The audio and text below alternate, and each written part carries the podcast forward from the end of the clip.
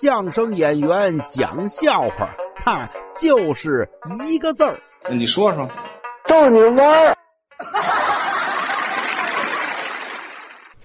您看呀，关于这法律啊，有好多笑话哈。呃，我听说这么一个，这可不是我们考试遇见的啊，我也听说的。说呀，有这么一个法学问题，说盗窃罪最多能判多少年？其实这各国不一样啊，有十年、二十年、三十年，什么无期的都有。这会儿呀，有一哥们给个答案，呵，这答案一出来呀，大伙没人不服的。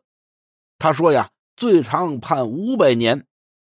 有人问干嘛判五百年呀？他说对呀，过去就有这么个案例。什么案例呀？有个叫孙悟空的偷了点蟠桃，偷了点仙丹，判了五百年，还给压山底下了。It's